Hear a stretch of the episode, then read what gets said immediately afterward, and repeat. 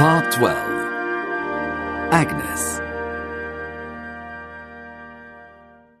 Dora was ill. She grew weaker every day. I carried her up the stairs every evening, but soon she was in bed all the time. Darling Doady, please send Agnes to me. Agnes went upstairs while I waited with Jip. Jip was an old dog now. I heard the calm voice of Agnes from Dora's bedroom. Then there was no sound. Finally, Agnes came down the stairs and looked silently upwards. I understood. Dora was dead. I decided to go to Yarmouth to see Peggotty and to give Ham a letter from Emily. She asked him to forgive her. As I travelled, a terrible storm began. There was a great wind all day and all night. At Yarmouth, a group of people watched the sea. There was a ship from Spain near the coast. It couldn't enter the harbour, and the enormous waves continued to hit it until it began to sink. The lifeboat saved some of the people, but there was a man on the ship. He was waving his hands.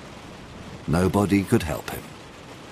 Suddenly, Ham ran through the crowd. He tied a rope round his body. Stop, said his friends. It's too dangerous. But Ham was very sad. He didn't care if he lived or died. His friends held the rope, and Ham swam towards the ship. He couldn't reach it and came back to the beach. Then he tried again. He disappeared under a huge wave. There was a loud noise and the ship disintegrated, and the man on it disappeared into the sea too. Later, after the storm, there were two drowned men on the beach. One was Ham. The other was the passenger from the ship. It was Steerforth. It was a sad time, but we continued to make plans. Mr. Peggotty, Emily, Mr. and Mrs. Micawber and their children emigrated to Australia. They went to start a new life and were very successful. My aunt was rich again. Why did you say that you lost the money yourself? I asked. Mr. Wickfield lost it. I wanted to protect my old friend, replied my kind aunt. Mr. Wickfield was poor now, but happy.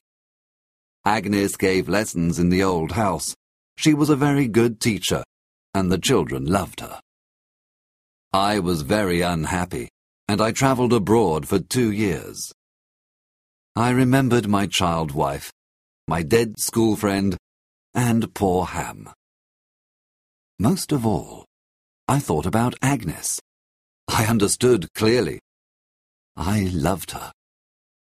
At last I returned to Aunt Betsy. How is Agnes? I asked. She is well, said my aunt. I believe there is a special person in her heart. I went to Canterbury to visit her. Dear Agnes, I said, my aunt tells me that you are in love. Tell me about the special man. Agnes looked away. There is no one. Aunt Betsy is wrong. I love you, Agnes. You are the calm, loving person at the centre of my life. Marry me. Agnes smiled. Before she died, Dora asked me to take her place. Now you are back, and yes, David, I will be your wife. My angel. And this is where my story ends.